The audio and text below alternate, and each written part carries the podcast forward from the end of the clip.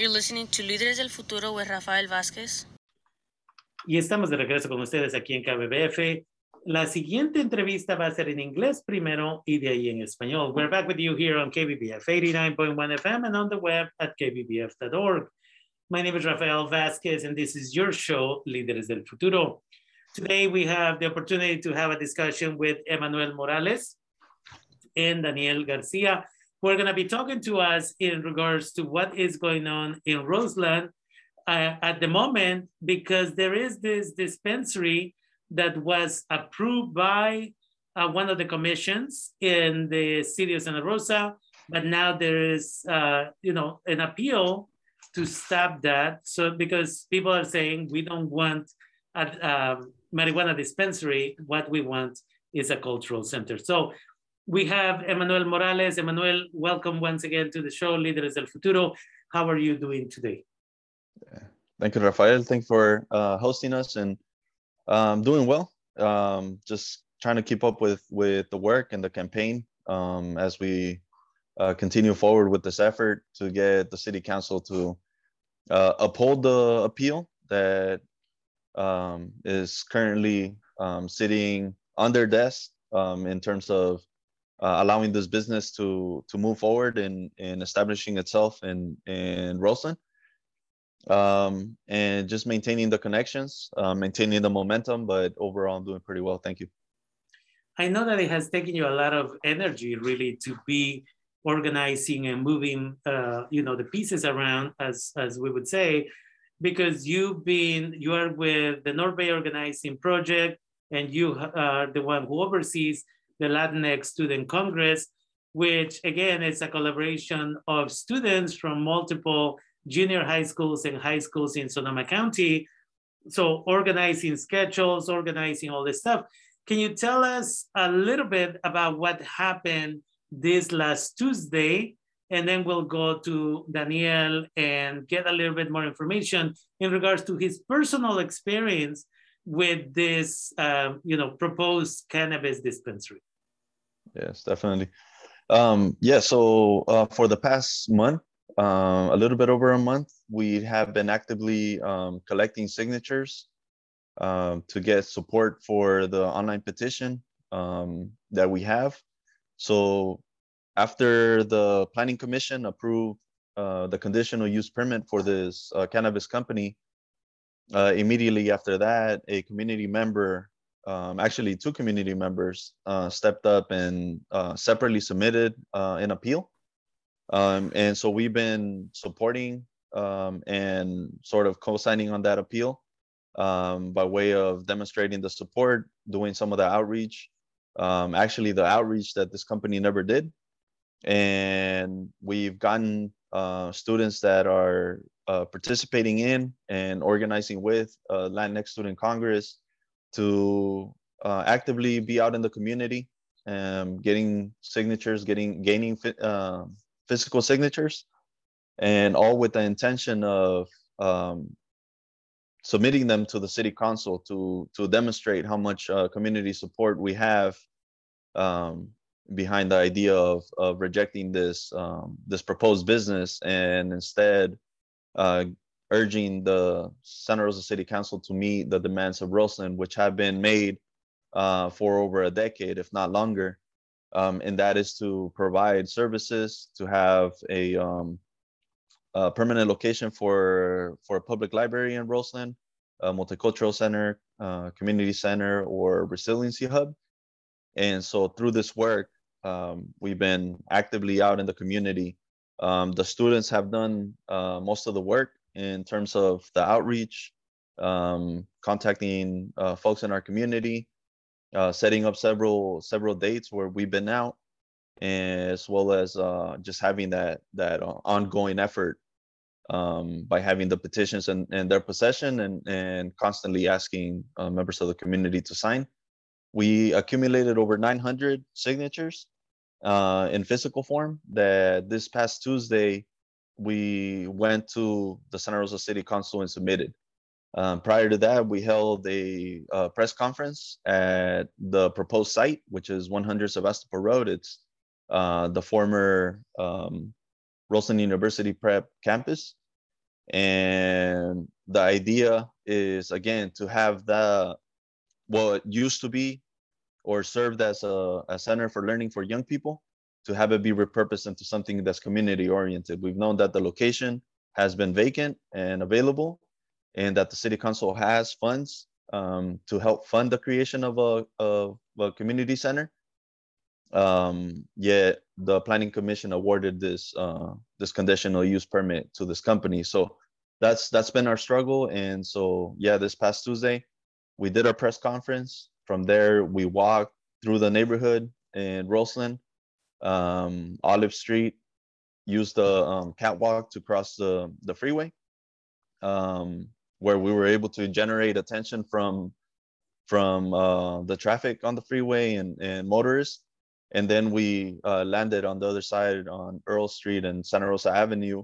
And from there, we worked our way up to the city council chambers, um, where the, the idea was to show up on time for, um, for the public comment.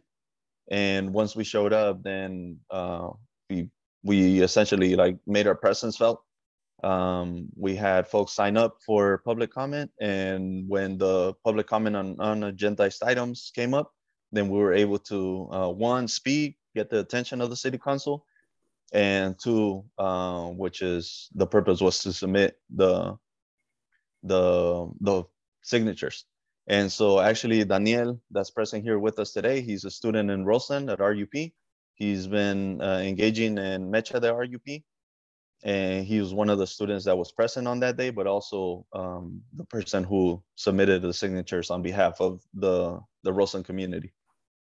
Definitely, thank you for for giving us that bit of information. Anyone who's interested in watching the video, uh, Líderes del Futuro was there present broadcasting live, so you can go to my Facebook page, DACA Sonoma County, and watch the video there where the speakers were able to contribute their thoughts and ideas. And Daniel, welcome to the show. Can you tell us what, first of all, why is it that you are investing your personal time and energy into this? Uh, yes, thank you, Rafael. Uh, personally, my biggest concern and the, the reason I'm investing so much of my time into this is because if I personally, somebody who lives just a couple blocks from where this dispensary is being built, I didn't know about it until after all of this was going on. If I didn't know about this, what about all the other people in the community who maybe don't speak English? Like most of the people here in uh, are Hispanic, uh, Latinos. And if I didn't know about it and I speak English and I'm so close to the to this school where it's being built, like what what about all these people? Like how are they going to know? Like they maybe a lot of people don't speak english. They don't they don't know about the things that are actually like going on that that are going to affect them. Like that's just my biggest concern about it that they didn't know and they live here. Definitely. And that's what a lot of uh, advocates now it's a new word that they use they call it language justice and language justice is simply if you don't tell the community in a language that they understand, how do you expect them to participate? But th- what the other issue that goes with that is what we call the open government ordinance. The open government ordinance is where the government is supposed to welcome all of their community members. And if we know that in, in Santa Rosa specifically, you have a large Latinx community that is going to be affected in the Roseland area by this, then you are supposed to make the information available in their language, but also have the meetings when they can participate. Yes. And one of the things that we know is that the meetings happen at one in the afternoon, at three in the afternoon, at four in the afternoon, when community members, I'm assuming, and you would know better because you live in that community, um, you know, are probably still working. Um, what yes. would you say to the city council on this item of open government ordinance? Because when I say open government ordinance, it's actually a local law that requires them to provide you the information in your language and that make and that they have the meetings when you are available. what would you say to the City Council of Santa Rosa? I would say that not only do they have to provide that information like in language in the language, the primary language here, Spanish, in that language, so that people can understand it, but also make sure that it, it, that they know that it, those meetings are actually going to happen. So whether that's through emails or actually going door to door and letting people know that hey, this is going to happen, you should be here. Because around those times, like 1 through 4 p.m., 1 through 5 p.m., people here are working. They're not home. Their kids are at school. Like they probably don't have any other way to get there. So if they can be scheduled at times, eh, like in in the evenings where they can maybe get there, it it make it so much easier for them to actually be engaged in issues in their in their communities. Definitely, and then um, you know, coming back to uh, Emmanuel, um, one of the other things that I'm sure you look at is the fact that in the city of Santa Rosa, when we talk about dispensaries, one of the items that the city council must look at, and it is a requirement, is whether or not opening another dispensary will be detrimental to public interest. And it sounds like the community of Roseland are saying, give us a cultural center, which is going to help us, and not another dispensary, which is going to be detrimental to our community. What would you say to that piece? Yeah, I think that's an argument that uh, goes back to um, the overconcentration of liquor stores and um, in neighborhoods and communities that are experiencing um, economic disparity, right? And, and low income neighborhoods, um, communities of color.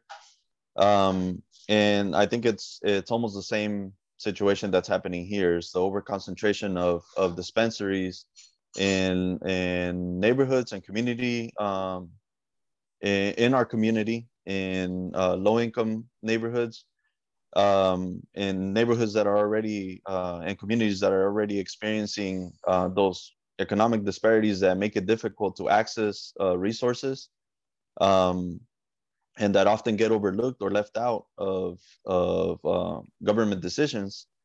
Um, and you have businesses like like such as the one we're we're um, taking a stance against that will come in and, and definitely profit from our community um, they they made several claims in their proposal that they were going to help the community, that they're going to provide funding for um, community organizations. But I, um, I don't see how, especially with some of the the organizations that they name, um, it, it's almost ironic in how they would try to do that, uh, considering that um, some of those are actual resources for the community and they advocate for um, for for teens, young people, um, the community in general, not using uh, substances.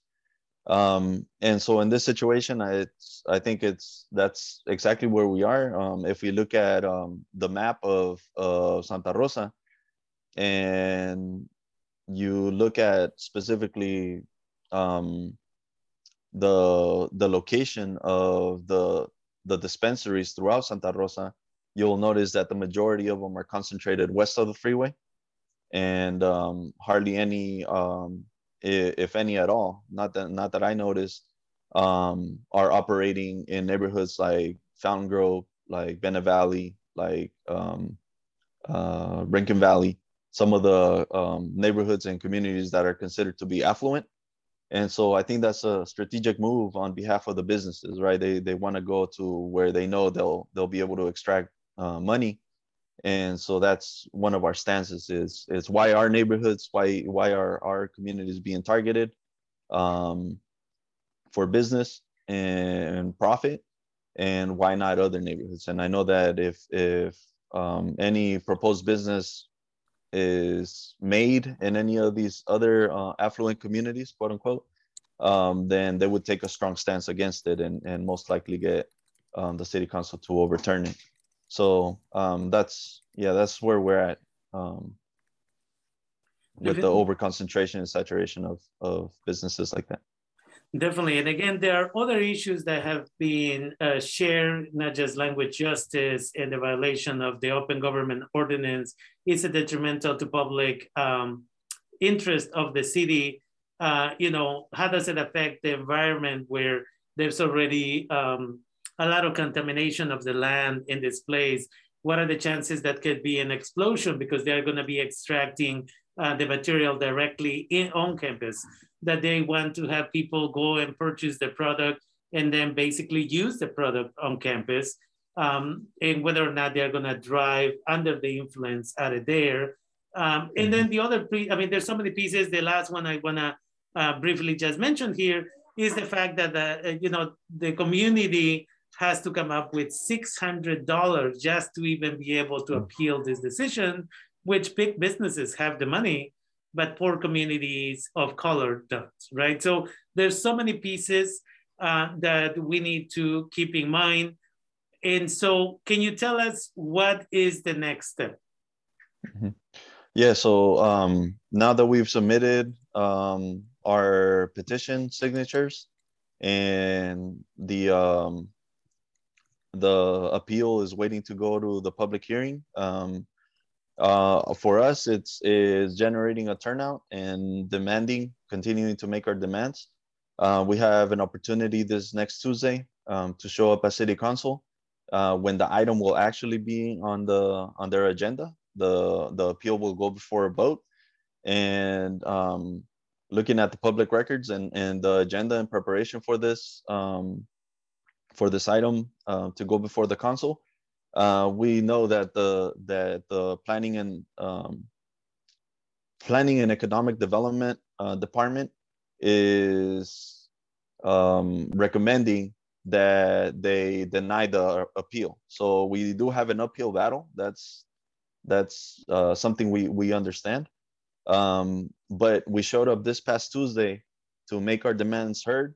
Um, they felt our presence. They continuously um, on multiple occasions reminded us that the item was not on the agenda that day, which leads me to think that they know that we were present. Um, and so they know that we're going to come back.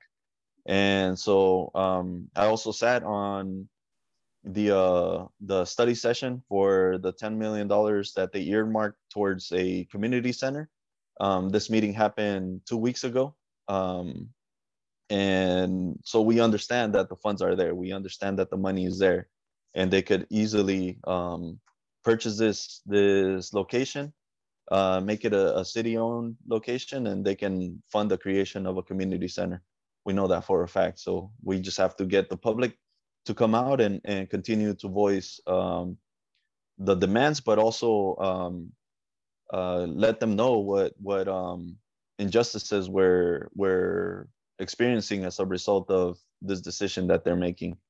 Um, Good. Yeah, so we have concrete uh, talking points to have to talk about. It sounds like you are getting ready for a show on Tuesday. It sounds like you went to give them a preview of what's coming this upcoming week. Um, and, and, I think that's important. Uh, and before we, we finish, we're going to ask Daniel in a second to tell us what was one of the chants that he was sharing there but before that, uh, it's my understanding that this Sunday you are planning to be at uh, Resurrection Church uh, in celebration of Our Lady of Guadalupe uh, at six or six thirty in the morning, collecting signatures. Um, you know, can you tell us uh, briefly what's going to happen there? Yeah. So um, Dia de la Virgen is is coming up this uh, twelfth of December. Um, so we have been uh, giving the opportunity to continue to table um, and uh, campaign for more signatures um, at La Resurrección. Uh, will be set up there early on before Mass. And um, the idea again is to, to get more physical signatures. Uh, we'll also have the online petition available. We'll have a QR code that folks can walk up and, and scan and uh, briefly uh, fill out and, and sign the petition. Um, so our, our efforts are going to be ongoing. And the, the online petition, we're not closing it yet. It's going to remain open. So we can get, right now, we are seven signatures away I'm looking at it currently, and we're sig seven signatures away from 500, which is the next. Oh, actually, sorry, we just surpassed 500. We're at 502, but we want to get to, um, you know, the next benchmark that would allow this this uh, petition to continue to be promoted. Um, so yeah, we have uh, this weekend is a big opportunity for us to to collect more signatures, and uh, moving forward, we, we for sure want to generate a turnout.